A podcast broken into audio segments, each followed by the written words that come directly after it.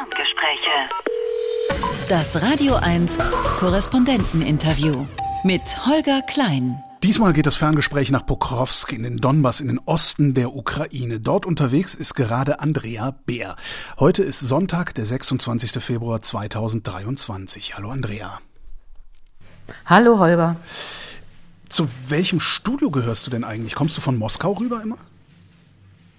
Nein, das ist ja abgekoppelt worden äh, bis zum 24.02., also bis zur russischen Großinvasion hier in die Ukraine, ähm, haben die Kolleginnen und Kollegen von Moskau aus äh, die Ukraine bereist. Äh, die Ukraine hat zum Studio Moskau gehört, aber das ist ja auch vollkommen klar, dass das dann nicht mehr möglich war. Und ich sollte eigentlich nach Moskau gehen, habe also äh, auf meine Akkreditierung gewartet. Und da die nicht kam, übrigens bis heute nicht, äh, bin ich dann einfach in die Ukraine gegangen im November 21 durch. Und dann, ähm, ja, dann kam einfach alles, was kam, äh, die Großinvasion. Aber ich habe auch schon vorher dort in der Ukraine gewohnt, in Kiew. Und das ist auch bis heute meine Basis geblieben. Also meine Akkreditierung für Moskau, die ruht. Und äh, was daraus wird, das steht in den Sternen sozusagen. Äh, wäre das überhaupt noch gegangen, dass du von Moskau aus in die Ukraine reist äh, nach dem 24.02.22? Ja, ich war sogar ähm, äh, in Moskau von der Ukraine aus, allerdings nicht direkt. Es gibt ja überhaupt gar keine Flüge mehr ähm, nach Moskau, sondern ich bin ähm, über Istanbul dorthin geflogen, weil ich eben noch versucht hatte, ähm, die Akkreditierung zu bekommen. Das hat aber nicht geklappt. Also ich war so den März über ähm, und den, im Februar, März war ich grob gesagt äh, in Moskau und dann bin ich aber wieder zurückgegangen in die Ukraine und seitdem bin ich hier. Also ganz, also seit November 21, aber seitdem bin ich jetzt wieder hier, also mit Unterbrechung. Unterbrechungen sozusagen. Das heißt, du warst schon vor dem äh, großen Überfall in der Ukraine. Wie hast du den Überfall erlebt vor einem Jahr? Ja, also wie, es war äh, ja dunkel, es war noch sehr früh am Morgen und äh, man hat in Kiew die Explosionen gehört. Also da war ich in Kiew, da haben wir ein Radiobüro, das haben wir auch bis heute. Und ich habe geschlafen natürlich äh, in der Früh und dann bin ich aufgewacht, ähm, habe die Explosionen gehört und dann ähm, ja, dann habe ich mir natürlich überlegt, was mache ich jetzt. Äh, wir hatten schon so einen groben Plan festgelegt, äh, weil es war ja jetzt nicht ganz überraschend, dass das so aus dem heiteren Himmel kam, sondern äh, wenn ich so ähm, in den Tagen oder Wochen zuvor auf die Landkarte geschaut habe, dann sehe ich im Norden Belarus, natürlich dann im Osten Russland, dann äh, südlich die annektierte Krim, aber auch da sind ja russische Soldaten ähm, äh, stationiert gewesen, auch damals natürlich. Und dann äh, ich erinnere mich noch, dass ich so ähm, bei einem Manöver in Belarus, das war so im Februar, Anfang Februar 2022, und äh, dann hat der Außenminister, der russische Lavrov, der hat dann gesagt, nee, wir ziehen die Russen, äh, wir ziehen die Truppen doch nicht gleich wieder zurück von dem Manöver. Und irgendwie da hatte ich so das erste Mal das Gefühl, dass die Ukraine und die Menschen in der Ukraine wirklich umzingelt sind von russischen Truppen, abgesehen vom Westen und Südwesten natürlich.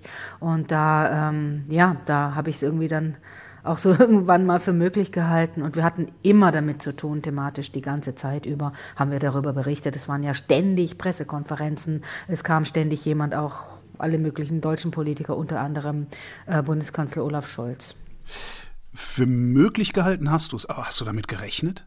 Also hast du wirklich gedacht, die, die, die machen das jetzt? Also das ist im Nachhinein schwer zu sagen. Man musste es irgendwie immer für möglich halten, aber dass es wirklich passiert, das ist dann doch noch mal was anderes. Also ich habe jetzt nicht am 23. abends, als ich ins Bett gegangen bin, habe ich nicht gedacht, okay, kann sein, dass morgen dann die russische Armee angreift. Also so nicht, wie viele nicht. Ich hatte aber äh, so einen Rucksack gepackt, wie viele, oder einen Koffer mit den wichtigsten Dokumenten und ähm, den Dingen, die man eben auf jeden Fall braucht, wenn man schnell äh, die Hauptstadt verlässt. Denn wir hatten eigentlich gedacht, meine ukrainische Kollegin und ich auch, wir hatten eigentlich gedacht, dass sofort die Kommunikation ausfallen würde. Und ich habe nicht damit gerechnet, ehrlich gesagt, dass wir permanent immer in Kontakt bleiben könnten alle, dass wir telefonieren können, dass das Internet bleibt. Also wir haben irgendwie gedacht, da wird sicherlich keine Kommunikation mehr möglich sein. Und deswegen haben wir uns entschlossen, erstmal rauszufahren aus Kiew und dann zu schauen, was weiter passiert. Das ist auch so eine Geschichte von so einer strukturelle Resilienz irgendwie. Ja, also ich finde schon, dass man das sagen kann. Also, weil das hat unter anderem, also viele Gründe natürlich, aber es hat unter anderem den Grund, meine ich, äh, dass sie eine sehr starke Zivilgesellschaft haben. Und die haben sie sich wirklich in den letzten 30 Jahren erkämpft. Die Ukraine ist ja jetzt 31 Jahre ungefähr ähm, unabhängig äh, nach dem äh, Ende der Sowjetunion. Und in dieser Zeit haben sie ja mehrfach Regierungen zum Teufel gejagt. Sie haben die sehr bekannte Maidan-Revolution gemacht. Sie haben sich aufgelehnt, ja, und sie haben sich gegen ihre eigenen Regierungen aufgelehnt. Zum Beispiel, äh, viele wissen sicher noch Viktor Janukowitsch, der damals das EU-Assoziierungsabkommen nicht unterschreiben wollte. Und das hat ja enorme Folgen gehabt. Und die Zivilgesellschaft in der Ukraine ist sehr, sehr stark. Jetzt tragen auch diese Freiwilligen die Gesellschaft und auch die Armee in großen Teilen äh, mit durch diese schwierige Zeit. Und das ist vergleichsweise was Besonderes. Und das würde ich meinen, ähm, macht die Ukraine auch wirklich so widerstandsfähig und stark. Und ich bin mir auch ziemlich sicher, wenn das wie auch immer irgendwann an einen Punkt ist, wo man sagt, jetzt beginnt eine neue Phase, jetzt ist der heiße Krieg vorbei oder da sind wir jetzt nicht, aber wenn, dann wird die Zivilgesellschaft da sein und sagen, wofür haben wir gekämpft, in was für einem Land wollen wir leben. Also da bin ich mir sehr sicher, dass die dann auch weiter sehr, sehr aktiv sind. Und es nützt der Ukraine wahnsinnig, wahnsinnig, wahnsinnig viel. Und das hält auch, auch während dieser, dieser, dieser wirkliche Terrorakte, die Russland da durchführt, also Bombardierung von Infrastruktur, von zivilen Wohngebäuden und so weiter, also die, die, die lassen sich nicht zermürben das hält. Also natürlich ist es anstrengend, es ist enttäuschend. Es kommen auch Freiwillige ums Leben. Also das ist ja brandgefährlich. Zum Beispiel Evakuierungen. Ich bin jetzt hier im Osten im Donbass. Und äh, der Donbass war ähm, früher eigentlich die dicht besiedelste Region überhaupt des gesamten Landes. Hier sind ja ganz viele Zechen. Das ist so eine Bergbauregion. Wenn man hier so rumfährt, dann sieht man auch ganz viele Zechen. Die sind, äh, viele sind stillgelegt, aber manche qualmen auch wirklich noch ganz schwarz. Man sieht diese Abbauhalden, diese großen überall. Also das ist so eine Bergbaugegend. Und ähm, aber ähm, seit 2014 ist ja hier, ähm, also der heiße Krieg 2014 und dann dieses ständige ähm, mit Beschießungen, mit man, der Sound des Kriegs, der ist ja seit 2014 immer zu hören. Und ähm, von hier aus äh, sind halt auch viele Menschen weg und die Freiwilligen haben dabei geholfen. Und ich hatte hier eine Begegnung. Ich laufe an einem, an einem Bus vorbei, weil die haben dann einfach so Busse, wo sie dann Leute rausholen, auch evakuieren. Eigentlich die Aufgabe der Polizei, aber die machen das eben auch. Nach Lysychansk, da war Lysychansk noch umkämpft. Das ist auch hier im Donbass, inzwischen russisch besetzt. Da war eine junge Frau, 18 Jahre, und da stand vorne drauf Lysychansk. Dann sage ich, äh, wollt ihr morgen nach Lysychansk? Ja. Wir holen Leute raus. Ja, wie macht ihr das? Ja, wir fahren einfach los. Wir fahren einfach los und schauen, wer uns auf der Straße begegnet. Wir sagen dann, ey, willst du mit? Willst du mit? Willst du mit? Wir bringen dich raus bring dich raus. Das ist eine Aufgabe, die viele Freiwillige machen. Oder Wasserversorgung, humanitäre Hilfe, Kleidung für die Armee, Autos für die Armee. Da engagieren sich viele. Viele sammeln Geld aus unterschiedlichsten Gegenden auch im Land. Also die ist sehr aktiv, diese äh, Freiwilligenbewegung und ähm, unterstützt die Armee macht aber auch andere Sachen natürlich. Also das ist wirklich ein sehr stabilisierender Faktor in dieser absolut schwierigen Zeit. Und wie ist es im Donbass? Also funktioniert die da auch noch? Ja, der Donbass ist ja auch ukrainisch kontrolliert. Äh, nicht der ganze Donbass ist ja jetzt russisch besetzt. Auch nicht der gesamte Donbass ist aktiv bekämpft, äh, umkämpft aktiv umkämpft. Ähm, und hier sind einfach viel, viel weniger Leute. Es ist auch, ähm, es sind einfach doch viele Leute weggegangen und ähm, es ist einfach wirtschaftlich eine schwierige Situation. Also jetzt hier in Pakrovsk in dieser Stadt, die eigentlich noch so eine Mittelstadt ist, also äh, da äh, sind sehr viele Läden zu, viele Apotheken sind zu. Es ist ziemlich trist. Ähm, eine bestimmte Supermarktkette hat geschlossen, weil sie in diese Gegend überhaupt gar nicht mehr liefern wollen. Ähm, es sind ähm, überall ist natürlich der Krieg sehr, sehr viel stärker zu sehen als sagen wir mal in Kiew, wo, äh, äh wo ich eben auch wohne äh, und von wo aus wir im Land rumreisen oder auch jetzt Lviv im Westen oder Uschgorod im Südwesten des Landes, da sieht es einfach anders aus. Die haben auch alle den, den Krieg natürlich, weil ja alle Menschen in der Ukraine ständig von russischen Raketen und Drohnenangriffen bedroht sind. Aber hier im Donbass ist der Krieg eben wirklich richtig nah. Und ähm, wir waren jetzt auch in den letzten Tagen äh, Richtung Front, so acht bis zehn Kilometer entfernt einer Einheit, aber da gibt es auch noch, und da wohnen auch noch Menschen. Und da ist zum Beispiel, war ein großer Stausee, der eigentlich diese Stadt hier versorgt und die Trinkwasserversorgung ist auch nicht mehr so gut, eben weil das in so einer umkämpften oder ja, schwierigen Gegend liegt. Also viele, viele, viele Probleme haben die Menschen hier. Wie sieht es denn überhaupt insgesamt da aus? Also was bei uns hier ja ankommt, das sind ja immer die spektakulären Bilder, also ja, totale Verwüstungen, also Kriegsverwüstungen und sowas. Ist, ist, da, ist da alles kurz und klein geschossen oder wie muss ich mir das vorstellen? Na, da, wo eben Kämpfe sind, äh, ist schon alles kurz und klein geschossen. Ähm, äh, das sind eben bestimmte Gegenden und dann eben da, wo Raketen einschlagen, da äh, sind natürlich die Sachen auch kaputt. Und wenn eine Rakete, nur eine Rakete kann einen enormen Schaden anrichten. Zum Beispiel an Neujahr in Kiew ähm, ist an einem bestimmten Teil, Ortsteil, ist eine Rakete eingeschlagen und da war die ganze Straße war beschädigt. Da sind die Menschen ums Leben gekommen. Äh, da springen in einem Umkreis von mehreren hundert Metern die Fenster raus. Das kann die Menschen auch sehr stark verletzen.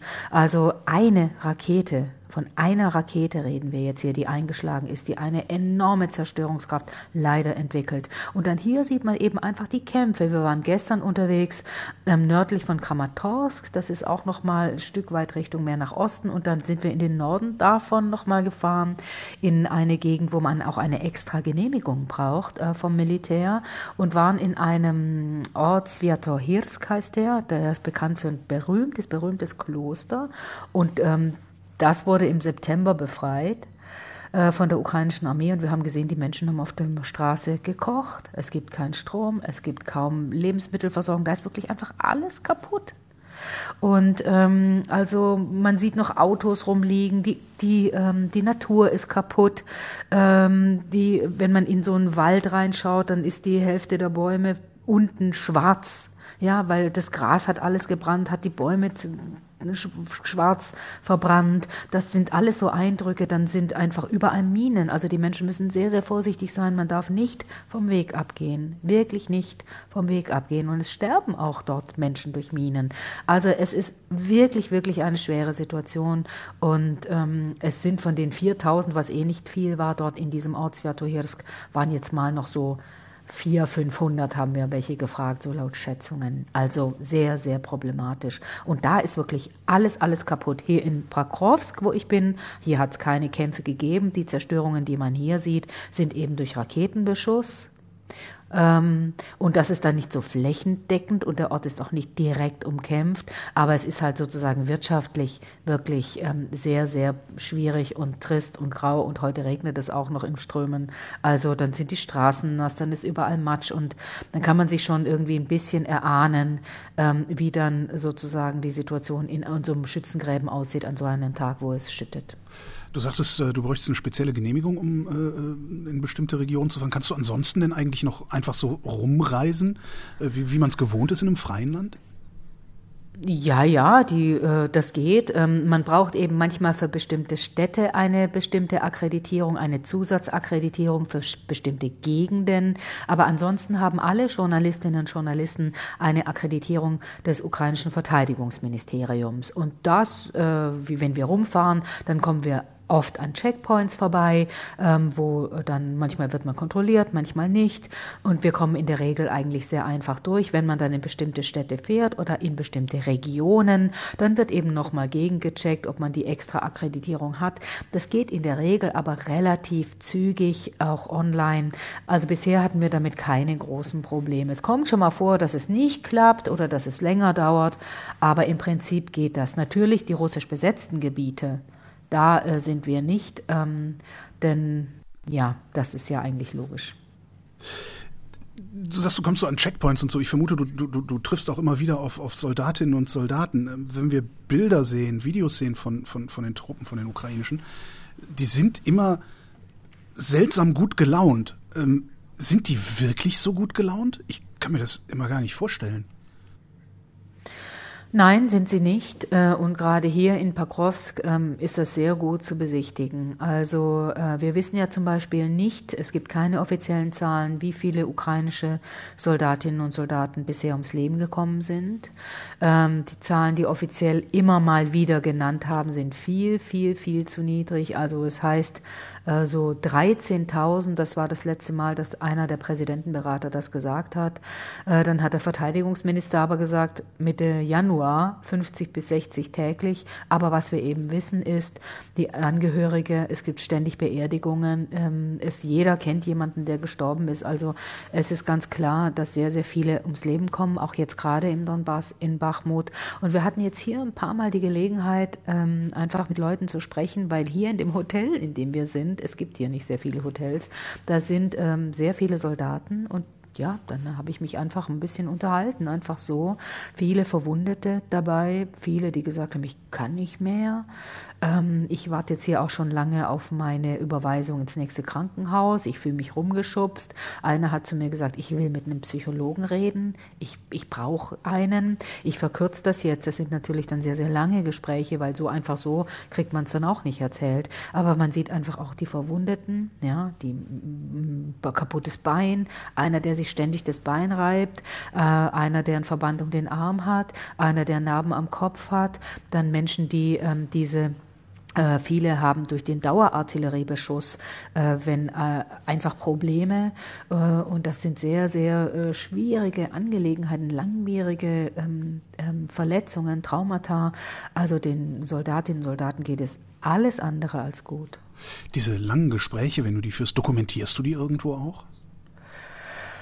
Nee, äh, das mache ich nicht, weil ähm, also ich, ich nehme das so als äh, Information und wir versuchen jetzt aber natürlich ja. auch immer mit, äh, mit Soldaten, Soldatinnen zu sprechen. Und mit dem Militär fahren wir auch in Gegenden, in die wir sonst nicht kommen würden. Also zum Beispiel ähm, in der Nähe von Kharkiv waren wir schon mit dem Militär unterwegs oder auch die Kolleginnen und Kollegen. Ähm, oder gestern brauchten wir eben äh, die Genehmigung, dass wir da in diese Ecke fahren konnten. Und da natürlich, die sind sehr kenntnisreich. Es gibt auch Begegnungen, die sagen, Nein, die hatten wir jetzt hier auch bei einer Drohneneinheit, zwei junge Männer aus Cherson, also im Süden, die gesagt haben, ja, ähm, natürlich würden wir auch lieber was anderes machen als kämpfen, aber wir sind dabei. Wir wollen unbedingt ähm, ähm, weiterkämpfen und wir werden es schaffen. Also die natürlich uns gegenüber dann eher so einen Optimismus gesagt haben und die gesagt haben, vielen Dank für die Waffenlieferungen. Wir brauchen einfach mehr, denn die, die wir bekommen, die werden ja auch dann immer wieder verschossen. Die haben zum Beispiel mit Drohnen äh, Aufklärung äh, gemacht und haben gesagt, wir brauchen mehr für elektronische Kriegsführung. Und ähm, die russische Seite hat einfach mehr Drohnen, hat bessere Systeme, das brauchen wir auch, aber wir machen einfach weiter. Natürlich, wir töten Menschen, aber wir wollen einfach, dass die Russen aus unserem Land verschwinden. Verkürze ich jetzt ein bisschen. Das war eine Begegnung, die war anders als mit, mit dem anderen, der jetzt so ein schlimmes Bein hatte und einfach gesagt hat, ich kann gerade einfach nicht mehr. Ich bin seit zehn Monaten hier, ich war bei Bachmut, ich kann einfach nicht mehr. Also es gibt da auch eine ganze Variante natürlich an, an unterschiedlichen äh, Begegnungen. Und die Zivilisten, wie geht's denen? Auch unterschiedlich natürlich, was äh, Zivilisten angeht. Da kommt es auch wieder darauf an, wo redet man mit den Leuten? Was haben die vielleicht für eine persönliche Lage? Äh, haben sie vielleicht ähm, äh, selber Angehörige, die ums Leben gekommen sind? Äh, zum Beispiel Menschen, die in den befreiten Gebieten sind. Das ist so eine ganz spezielle Situation. Ja, sie waren besetzt. Äh, da wissen wir ja, viele Menschen wurden gefoltert, Frauen wurden vergewaltigt, Elektroschocks, Schläge, Einschüchterung, dann die Kämpfe der Befreiung Befreiung natürlich, ja, das ist dann auch nicht ohne. Ähm, dann gab es einfach die große Einschüchterung, keine Meinungsfreiheit, keine Information, ständige Kontrolle auf der Straße. Zum Beispiel haben wir das erlebt in Isium ähm, in Gesprächen mit Leuten in der Region Kharkiv und auch immer so ein bisschen die Angst, bleiben wir frei? Bleibt das jetzt so? Also da so eine Zurückhaltung auch. Ähm, ja, war schon okay, nee, die Russen haben wir nichts gemacht und wir wussten einfach von der Staatsanwaltschaft, von der Polizei, einfach durch die Fakten. Wir waren bei der, einer Exhumierung von rund 450 äh, Leichen, davon waren 17 Soldaten und die anderen Zivilistinnen und Zivilisten. Also wir wussten, dass dort einfach ähm, diese Folter und all das stattgefunden hat. Und dann diese Zurückhaltung einfach, so eine Unsicherheit, was läuft jetzt in den nächsten Monaten? Das haben wir auch gespürt, vor allem bei älteren Menschen, die halt auch nicht mehr so mobil sind, die nicht mehr so stark sind, äh, die vielleicht auch keine Rente bekommen haben, die sich einfach riesige Sorgen um ihre Existenz machen und die halt nicht mal geschwind mal kurz irgendwie nach äh, Kiew äh, oder sonst wohin äh, sich evakuieren wollen. Also da gibt es ganz viele Unterschiede. Oder wirklich die Starken, die sagen, wir kämpfen, ich bin dabei, wir haben tolle Freiwillige kennengelernt, Ehrenamtliche, ähm, die wirklich sogar in die besetzten Gebiete humanitäre Hilfe gebracht haben. Also ganz mutig, ganz tolle Frauen äh, und die sagen, ich mache weiter und ich ich bin stark und ich will das jetzt machen und den Leuten helfen unter hohen persönlichen Risiken. Wie stehen denn die Ukrainerinnen und die Ukrainer zu ihren Nachbarn, also zu den Russinnen und Russen? Ja, da ist natürlich ein sehr großer Hass auf äh, die Menschen in Russland. Auf alle? Also sind es alle Russen sind jetzt böse oder ist es irgendwie differenzierter? Ich sag's mal so: ähm, Das Stichwort Versöhnung oder wie soll man künftig zusammenleben oder gibt es Verhandlungen? Das wird ja sehr häufig vor allem von außen an Menschen in der Ukraine oder auch Ukrainerinnen und Ukrainer in Deutschland herangetragen. Und äh, im Moment sagen die, im Moment werden wir angegriffen, sagen die meisten. Jetzt ist Versöhnung für mich gerade einfach nicht das Thema. Es haben sehr viele Menschen äh, Verwandte in Russland, gerade hier im Osten, ja, sind die Verbindungen eigentlich sehr, sehr eng gewesen und zum Teil immer noch. Ähm, es haben Millionen von Menschen Familien Russland und umgekehrt. Aber sehr, sehr viele machen die Erfahrung, das habe ich in vielen Gesprächen äh, gehört und haben, wurde mir erzählt, äh, dass sie gesagt haben, die glauben der Propaganda mehr als mir. Wenn ich sage, ich werde beschossen, wir werden hier besetzt, wir werden vergewaltigt, wir wollen nicht befreit werden, wir sind keine Nazis, wir haben unsere äh, Regierung frei gewählt, wir haben unseren Präsidenten frei gewählt, wir wollen euch hier nicht. Geht zurück nach Russland, zieht die Truppen ab. Und diese ganzen äh, Kriegsverbrechen und Verbrechen gegen die Menschlichkeit, dann sagen die, die glauben uns nicht, warum glauben die denen mehr als uns? Also das ist ein sehr großes Thema. Und ähm, ja, dann äh, wird gesagt, warum gehen die Menschen in Russland nicht auf die Straße? Wo sind die Proteste? Wo sind die Massen, die dagegen sind? Und dann ein wichtiger Punkt in der Debatte war, als in Russland offiziell die Teilmobilisierung, die sogenannte, verkündet wurde. Da haben die gesagt, ach, jetzt verlassen sie das Land. Jetzt, wo es um ihr eigenes Leben geht, das habe ich sehr oft gehört. Aber als es um unser Leben ging, waren wir ihnen egal. Ich gebe jetzt diese Haltung wieder, ja. Und ähm, auch Umfragen ähm, zum Beispiel sagen, nee, äh, wir, äh, wir sind absolut gegen Verhandlungen jetzt. Wir müssen mit Hilfe westlicher Waffenlieferungen unsere Territorien befreien und dann sehen wir, worüber wir sprechen. Aber jetzt über Versöhnung, das ist einfach zu früh. Bekommen die Menschen in der Ukraine denn mit, wie hier im Westen, äh, gerne auch in Deutschland, über diesen Krieg geredet wird? Also jetzt, wir hatten ja gerade hier so eine Demonstration an diesem Wochenende. Sie war jetzt ziemlich klein gemessen daran, was für eine Reichweite die Organisatorinnen hatten. Ähm, aber wo dann gefordert wird, wir müssen sofort die Waffenlieferungen einstellen, kriegen die Menschen das dann mit? Ja, natürlich, die Stimmung in den äh, europäischen Ländern oder in den westlichen Ländern oder in den USA ist ja elementar für die Ukraine und wie es hier weitergeht. Denn äh, sie hängt finanziell und was Waffenlieferungen, also militärisch angeht, vollkommen ab von den Partnern und von den Verbündeten. Und deswegen, wenn die Stimmung kippen sollte, denn auch in Deutschland gibt es Wahlen, in Frankreich gibt es Wahlen, in den Niederlanden, in Portugal, sogar in Großbritannien, die ein sehr, sehr großer Unterstützer äh, äh, aus Sicht der Ukraine und ja wirklich der Ukraine sind, äh, wissen die Menschen hier natürlich ganz genau, dass die Stimmung in den Ländern natürlich eine Rolle spielt. Äh, und ähm, deswegen ähm, sind sie auch froh, dass sie ähm, aus ihrer Sicht den Präsidenten Zelensky haben, den sicher nicht alle gewählt haben, die jetzt sagen, ja, er macht's gut. Er ist im Dialog mit den Leuten. Er fordert einfach immer, wir brauchen die Kampfjets und wir werden sie irgendwann kriegen. Das ist ja im Moment so eine Debatte, wo es jetzt sagt, nee, also wird es wohl kaum geben, aber dann sagen sie, nee, war bei den Panzern genauso.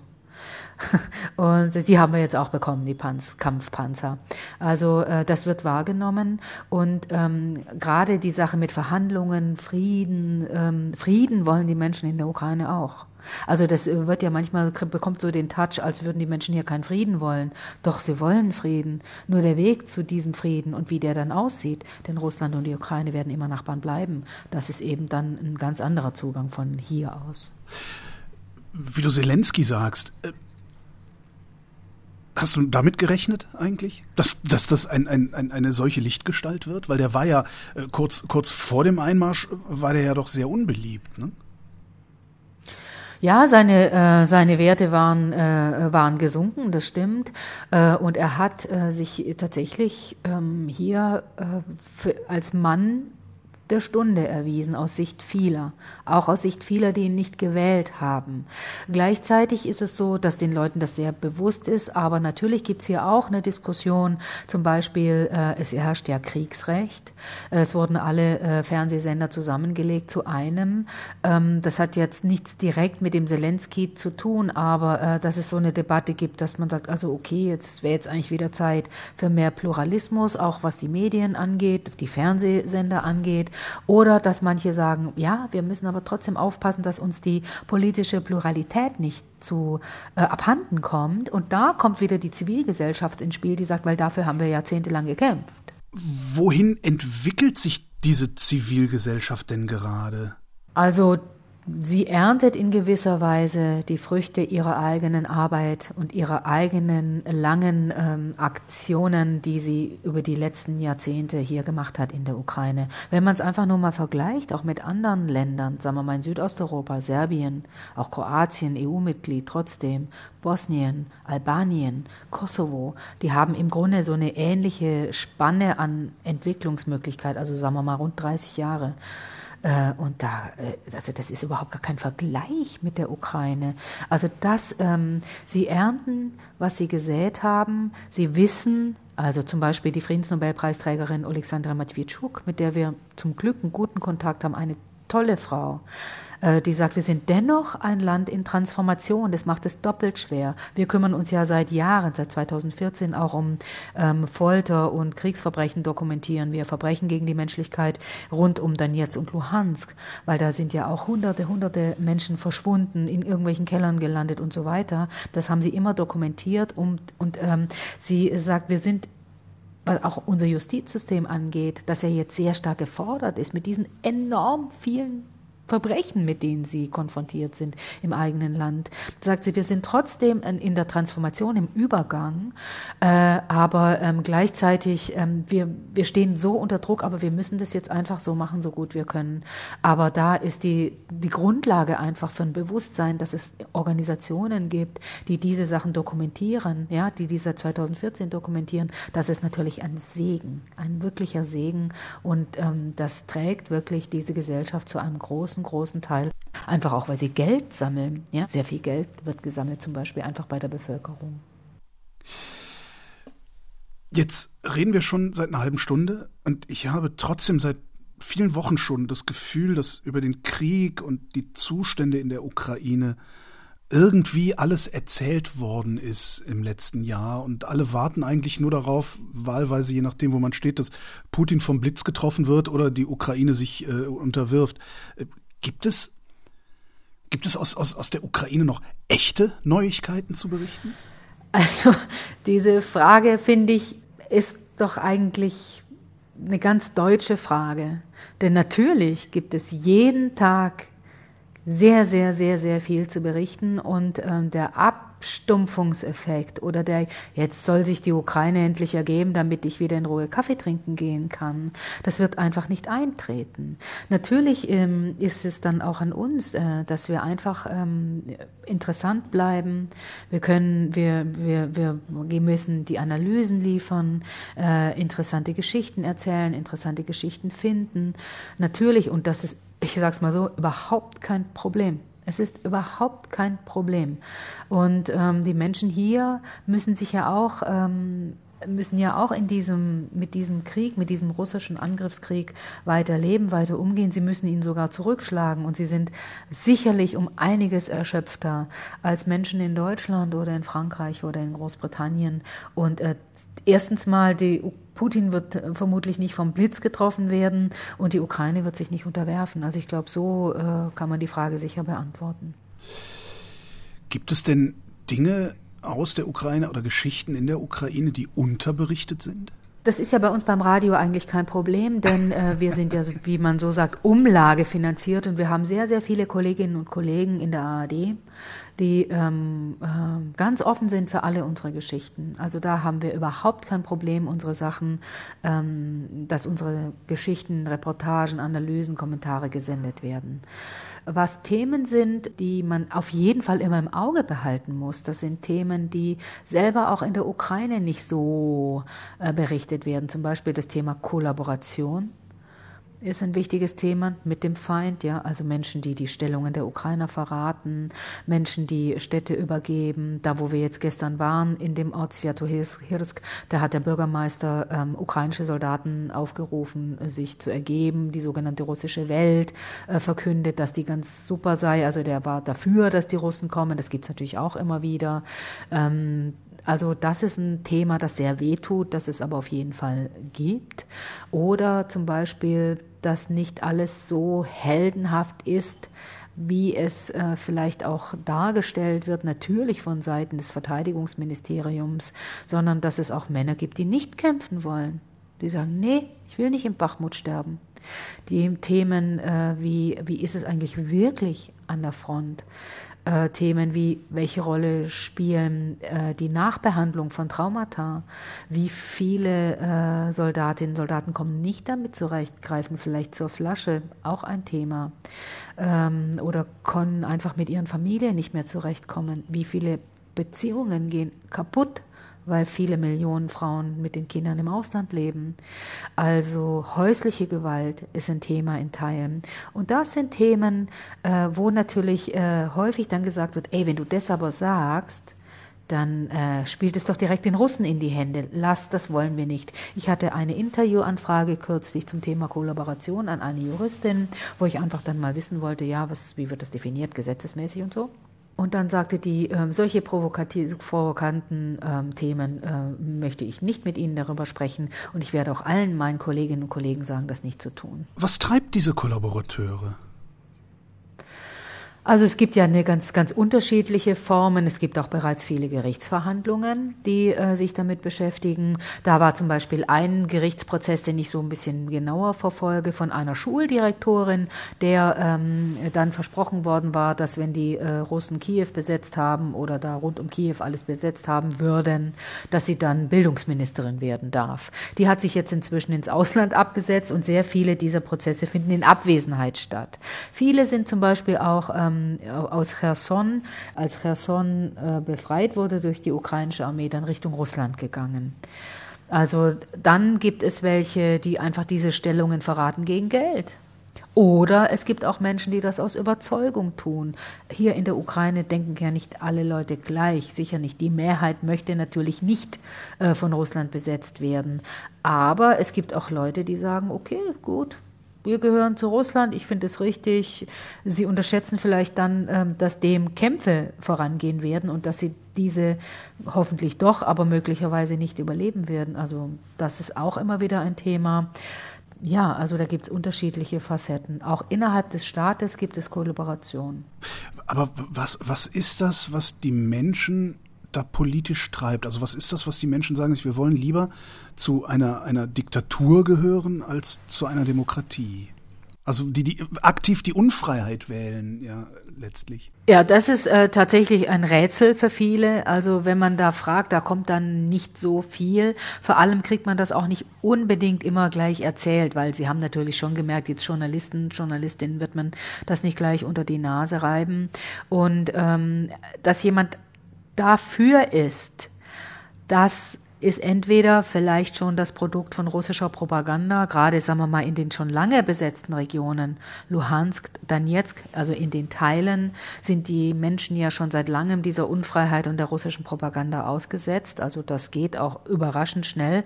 Ähm, eine Bekannte hat mir erzählt, ihre ähm, Familie, ein Teil ihrer Familie ist aus dem belagerten Mariupol geflohen und da wurden ja Menschen dann auch bewusst durch die russische ähm, Armee umgeleitet, in Anführungszeichen Anführungszeichen Richtung Osten. Die humanitären Korridore Richtung ukrainisch kontrolliertes Gebiet wurden aktiv beschossen. Und dann sind die in Donetsk gelandet. Und dann sagte sie, also ein Teil ihrer Familie hat überraschend schnell, die mussten da einige Wochen warten, irgendwie dann doch gedacht, hm, ist vielleicht doch nicht alles so eindeutig. Und da waren sie erstaunt, wie schnell das ging bei manchen. Die sind dann ausgereist über Russland und das Baltikum und Polen ähm, nach Deutschland und das hat sich dann wieder absolut geändert. Aber sie war selber erstaunt, dass da doch zumindest schnell irgendwelche Zweifel aufkamen. Also die russische Propaganda ist so dreist und voller Lügen und perfekt umgesetzt mit sehr, sehr viel Geld, dem können sich halt viele nicht entziehen, die dann dem ausgesetzt sind. Wie gehen denn die restlichen Ukrainerinnen und Ukrainer mit den Kollaborateuren um?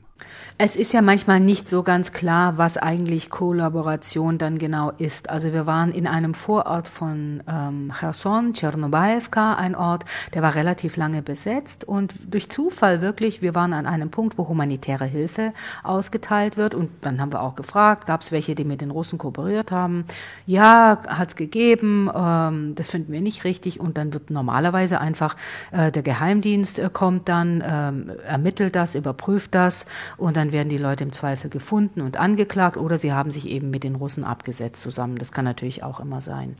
Und dann durch Zufall ähm, äh, entspann sich ein Gespräch zwischen einer Dame und einer Freiwilligen, die gesagt hat, du hast doch mit den äh, Russen kollaboriert, das weiß ich und das haben mir die und die und die gesagt. Und dann entspann sich so ein Gespräch und dann hat sie gesagt, das stimmt überhaupt nicht, das habe ich überhaupt nicht gemacht. Und äh, dann haben sie sich angefangen zu streiten. Ähm, und äh, da hat man schon gesehen, das ist ein Riesenthema gewesen, aber ähm, es muss halt dann eigentlich natürlich schon ermittelt werden, was hat jemand wirklich genau gemacht. Also man kann jetzt nicht einfach sagen, okay, du hast kollaboriert, ähm, in, äh, und muss deswegen ins Gefängnis. Das muss ermittelt werden, dem, dann muss ein Prozess kommen, dann muss äh, einfach geführt werden und dann sieht man, wie eine Strafe ausfällt. Es gibt dann auch immer noch äh, den Unterschied zwischen Kollaboration und Hochverrat. Ähm, das wird dann noch unterschieden. Aber das ist ein sehr schmerzhaftes Thema und natürlich auch sehr langwierig und aufwendig, sowas zu ermitteln. Aber man kann jetzt nicht einfach reihenweise sagen, okay, ähm, du hast kollaboriert, also ja, äh, Selbstjustiz oder sowas. Genau, der Rechtsstaat funktioniert. Also man sieht keine Selbstjustiz an allen Ecken und Enden. Ich habe keinen Überblick, was dieses Thema angeht, äh, über die gesamte Ukraine. Ich habe davon bisher nichts gehört. Das heißt nicht, dass es das nicht gegeben hat, aber ich habe davon nichts gehört und die Generalstaatsanwaltschaft hat eben äh, bestimmte Fälle, die sie sammelt und die Staatsanwaltschaften und sie versuchen einfach diese Prozesse zu führen. Die werden aber, soweit mir bekannt, häufig eben dann in Abwesenheit geführt. Wenn wir, wenn wir jetzt mal den Blick ein bisschen weiten, also die politische Großlage uns angucken. Ähm, ich sagte ja eben, es gibt Themen, die vielleicht unterberichtet sind. Was mir aufgefallen ist, ist, dass sehr selten, du hast es eben auch kurz angesprochen, sehr selten darüber berichtet wird, darüber diskutiert wird, dass äh, insbesondere in der Ostukraine oder die Ostukraine voller Bodenschätze ist. Also dass da unfassbare Werte, ein unfassbares Vermögen im Boden liegt. Für wie wahrscheinlich hältst du es, dass Russland da einfach nur auf einem Plünderungszug ist? Also, dass sie auf einem Plünderungszug sind, das ist ja nicht eine Frage der Wahrscheinlichkeit, sondern Fakt. Denn äh, die äh, besetzten Gebiete, wenn sie äh, befreit sind, dann äh, kann man mit den Leuten sprechen, man kann besichtigen, dass äh, Dinge, die nicht nied- und nagelfest sind, mitgenommen wurden. Die berühmten Waschmaschinen, äh, die reihenweise nach Russland oder in andere Gebiete Russlands eben gebracht wurden, oder also viele Haushaltsgeräte sind oft weggenommen worden worden. Es hat mir ein Mann berichtet, der war jetzt auch äh, wieder als Polizist tätig in Isium, ähm, dass ähm, die Besatzer sich gestritten haben, wer die Bankomaten knacken darf. Also sie sind ohnehin auf einem Plünderungszug. Das ist absolut offensichtlich. Ähm, und man muss sich ja auch klar machen, wie sieht der Donbass eigentlich aus? Also da, wo die russische Armee ähm, Städte besetzt hat, geht ein eine Zerstörungswut einher damit, ähm, denn diese Städte sind ja in Schutt und Asche, also Bachmut oder nehmen wir Lysychansk oder andere Orte, die besetzt wurden im Osten, die sind ja in Schutt und Asche gelegt. Also das sagen auch immer viele Menschen hier in der Ukraine. Ja, okay, aber was wollt ihr denn eigentlich damit? Erstens mal hat Russland selbst riesige Bodenschätze und ein großes Land und ist nicht in der Lage, meines Erachtens, daraus einfach ein blühendes, tolles, reiches, äh, demokratisches Land zu machen im Moment. Ähm, also diese Bodenschätze wären ja gar nicht nötig äh, zu klauen. Und der Donbass ist natürlich jetzt wirtschaftlich ziemlich kaputt. Ähm, die Zechen sind auch nicht gerade die jüngsten. Und ähm, also, dass das eine Motivation sein soll, Ja, das ist natürlich ein günstiger Nebeneffekt, aber das ist ja zerstört, was Russland besetzt hat im Donbass. Und insofern spielt das im Moment hier, würde ich sagen, eine untergeordnete Rolle. Bekommst du eigentlich irgendwas aus Russland auch mit, während du da so unterwegs bist? Irgendwas, was die Zivilgesellschaft in Russland angeht? Über Russland ähm, berichte ich ja nicht, deswegen ist das nicht in meinem Fokus. Aber natürlich gehört Russland immer äh, dazu, denn Russland spielt hier ja jeden Tag von morgens bis abends eine Rolle. Also allein jetzt rund um den Jahrestag, den 24. Ähm, hat ja dann sozusagen die psychologische Kriegsführung wieder zugeschlagen und wir haben uns ständig überlegt, ja, passiert irgendwas Besonderes, passiert noch irgendwas Bestimmtes, ähm, was ist am 24., was ist am Jahrestag. Also wir haben uns vorher ewig Gedanken gemacht, ähm, was was könnte da sein, um mal wieder festzustellen, dass abgesehen vom täglichen Krieg, von den täglichen Angriffen und von den täglichen ähm, Dingen, die in diesem Angriffskrieg passieren, nichts in Anführungszeichen Außergewöhnliches passiert ist. Also wir sind dann auch wieder Opfer unserer eigenen Spekulationen geworden und haben dann gemerkt, ja, die Variante, dass wir gesagt haben, vielleicht passiert auch gar nichts, abgesehen von dem, was passiert, die ist dann eingetreten. Dass am Jahrestag nichts Außergewöhnliches passiert ist, also jetzt eine, eine riesige Offensive oder sowas, was man sich ja so vorstellt, was bedeutet das eigentlich? Das bedeutet, dass es eben eine Psychologie gibt, die man in gewisser Weise verinnerlicht hat, die man, äh, die ich persönlich auch abstreife äh, und abgestreift habe, denn wir haben uns schon vor dem 9. Mai überlegt, passiert am 9. Mai was Bestimmtes. Wir haben uns jetzt vom 24. überlegt, passiert was Bestimmtes. Dann haben wir uns das aber auch überlegt vor Neujahr und da gab es tatsächlich ständig Angriffe. Also der 31. Äh, und der 1., das waren sehr problematische Tage. Da war 12.30 Uhr, ähm, eine halbe Stunde nach Neujahr, gab es wieder Raketenangriffe auf Kiew und wir haben ständig berichtet. Also da ist das eingetreten. Das heißt, ähm, wir müssen sowieso immer damit rechnen, dass etwas passiert, dass die Menschen angegriffen werden, landesweit oder dass es äh, eine Offensive gibt. Äh, davon gehen hier eigentlich alle aus. Ist nur die Frage, wo und wann, denn dass die Russen äh, Truppen zusammengezogen haben. Das haben wir aus verschiedenen Quellen gehört. Das heißt, das erwarten sowieso alle. Und wann das dann, wie, wo, was genau passiert, das wird man vermutlich leider sehen. Für wie stark werden die Russen denn eigentlich noch gehalten in der Ukraine? Also, dass sie zahlenmäßig überlegen sind, ist klar. Dass sie mehr ähm, äh, Panzer haben, ist klar. Sie haben mehr Soldaten, die sie einfach rekrutieren können, egal wo, ist klar. Und anscheinend ja auch verheizen, oder? Absolut verheizen, absolut verheizen. Und das ist auch klar. Und dann haben sie ja diese Söldnertruppe, die Wagner, die jetzt da in Bachmut ähm, und Solidar nach ihren eigenen Angaben befreit haben. Zahlenmäßig wird Russland immer überlegen sein. Und deswegen sagt ja auch die Ukraine, wir brauchen die westlichen Waffen. Wir brauchen diese Waffen, wir brauchen die Kampfpanzer, wir brauchen die ähm, HIMARS. Gestern, als wir äh, unterwegs waren, ähm, sollten wir kurz anhalten. Also das war sehr überraschend. Dann hat es geheißen, ja, hier gibt es jetzt HIMARS. Das ist jetzt erstmal relativ normal, dass irgendwelche HIMARS an einem vorbeigefahren werden. Was wir nicht gleich verstanden hatten, ist, dass die HIMARS jetzt abgeschossen werden. Dann haben sie die HIMARS abgeschossen und dann muss man innerhalb einer Minute waren die wieder weg. Das war also wirklich eine super Kurzaktion und wir haben dann auch gemacht, dass wir weiterkommen. Ähm, also Sie sagen, wir brauchen diese Waffen unbedingt aus ukrainischer Sicht. Sonst haben wir natürlich gegen die Russen militärisch keine Chance. So wird das nicht formuliert, aber das liegt auf der Hand. Jetzt gibt es neuerdings ein ARD-Studio in Kiew, habe ich gehört. Ja, es gibt ein ARD-Studio in Kiew. Wirst du dann da einziehen? Also ich werde dort nicht einziehen, aber ich werde dort arbeiten.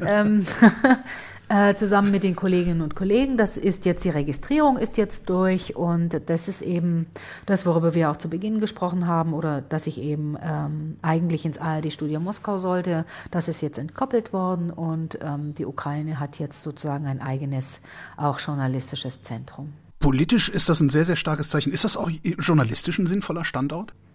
Auf jeden Fall. Also ähm, im Land zu sein, im Land zu berichten. Wir sind ja nicht die Einzigen, aber auch viel unterwegs hier ist natürlich viel, viel, viel, viel besser als das von einem anderen Ort aus, vor allem von Moskau aus. Das ist einfach überhaupt nicht möglich, von Moskau aus zu machen. Also ich finde es absolut sinnvoll. Und wenn der Krieg irgendwann vorbei sein sollte, wird das Studio wieder zugemacht? Oder sehen wir gerade vielleicht auch ein neues Bewusstsein in der Auslandsberichterstattung? Ich weiß nicht, ob es für die gesamte Auslandsberichterstattung zutrifft, aber ja, natürlich wird das Studio dann weiterbleiben. Also das wäre ja äh, verrückt, wenn man ähm, lange an sowas arbeitet und sitzt. Man eröffnet ja nicht einfach mal kurz ein Studio. Das Studio wird natürlich dann bleiben, denn dieser äh, Angriffskrieg und all die Folgen, die werden uns viele, viele, viele Jahre beschäftigen. Andrea Bär, vielen Dank. Danke fürs Interesse. Ferngespräche. Das Radio 1 Korrespondenteninterview mit Holger Klein.